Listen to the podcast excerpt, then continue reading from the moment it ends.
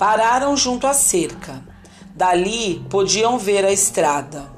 Então, deserta. Puxa, não vem nenhum carro, disse Camila desapontada. Não tardou, porém, e ouviram um tropel. Ah, deve ser uma carruagem! exclamou imediatamente Camila, esfregando as mãos de contente. Você também está escutando, Madalena? Estou, mas parece que alguém vem gritando. Vem sim, deve ser o cocheiro. Mas não era, como viram em seguida. O cocheiro simplesmente tentava em vão conter os animais. Dois fogosos cavalos que corriam a toda velocidade. Os gritos eram de uma mulher que vinha dentro da carruagem com uma criança. No mesmo instante, o cocheiro foi lançado fora da boleia, enquanto os cavalos, de rédeas soltas, se precipitaram para um fosso com a carruagem em desgoverno. Ouviu-se um último grito e depois mais nada. Passaram-se alguns momentos antes que Elisa, Camila e Madalena pudessem dar conta da situação, tamanho fora o susto que haviam tomado. Afinal, refazendo-se dele, a babá aventurou-se a aproximar-se da carruagem caída no fosso. Um dos cavalos morrera na queda. O outro, com a perna quebrada, fazia desesperados e inúteis esforços para levantar-se. Que coisa horrível! exclamou a babá mas com o pensamento voltado para a mulher e a criança que estavam dentro da carruagem. Encaminhou-se decidida para ela. Vou tentar abrir a porta da carruagem, disse. Mas não se aproxime, meninas. Este pobre cavalo, esperneando do jeito como está, pode machucá-las. Embora com esforço, conseguiu abrir a porta e viu dentro da carruagem, ensanguentadas, a mulher e a menina. As duas estavam tão imóveis que ela não acreditou que ainda se encontrassem com vida. Meu Deus! Foi tudo que pôde dizer. Camila e Madalena começaram a chorar. Afinal, vendo que a criança ainda respirava, Elisa recolheu-a nos braços e levou-a até o alto do fosso.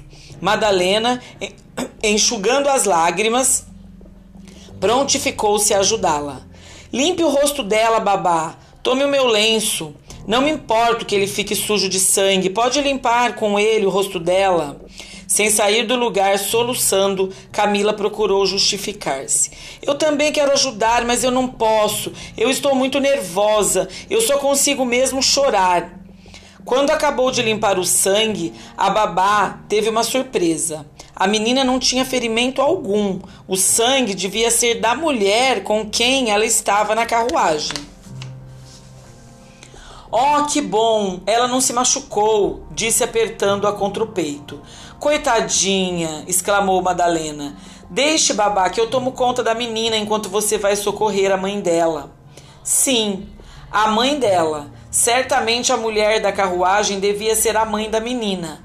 Assim pensando, Elisa tratou de não perder tempo. Tinha, porém, uma dúvida. Será que você fica com ela direitinho, Madalena? Veja lá, hein?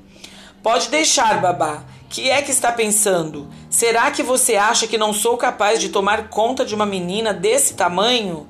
Oh, Madalena, você é mesmo uma criança formidável. Tenho orgulho de ser sua babá. Está bem, vou deixar a menina com você, mas tome conta dela direito, tá?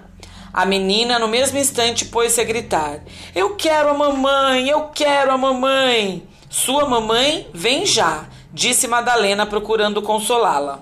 Camila, conseguindo afinal acalmar-se, aproximou-se da irmã e ofereceu-se para ajudá-la evidentemente cedia ao natural impulso de solidarizar-se com ela. Se você quiser ir ajudar Elisa, pode deixar que eu fico com a menina, Madalena, disse. Eu também sou capaz de tomar conta dela. Gosto de brincar, mas a hora não é de brincadeira. Eu não sou tão brincalhona como pareço. No momento, iam passando dois homens pela estrada.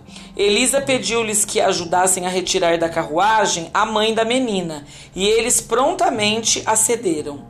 A chegada deles foi realmente providencial. Desceram os três até o fundo do fosso e verificaram que a mulher, embora tivesse um grande ferimento na cabeça, estava viva, apenas desmaiara, devido naturalmente não só ao choque, mas também à perda de sangue. Com muito esforço, a removeram para fora da carruagem e em seguida para a estrada, onde se achava a criança. A pedido de Elisa, um dos homens foi avisar imediatamente a senhora de Freuville. Precisavam do auxílio de mais gente, pois ainda tinham de socorrer o cocheiro, que continuava estendido na estrada. Além disso, tinham de desatrelar o cavalo sobrevivente e cuidar dele. Vá depressa! gritou Elisa, embora o homem saísse correndo. E enquanto o outro se encaminhava em direção ao cocheiro, ele fez com o lenço uma compressa, único recurso de que podia lançar mão naquela emergência, para tentar estancar o sangue que saía do ferimento da mulher.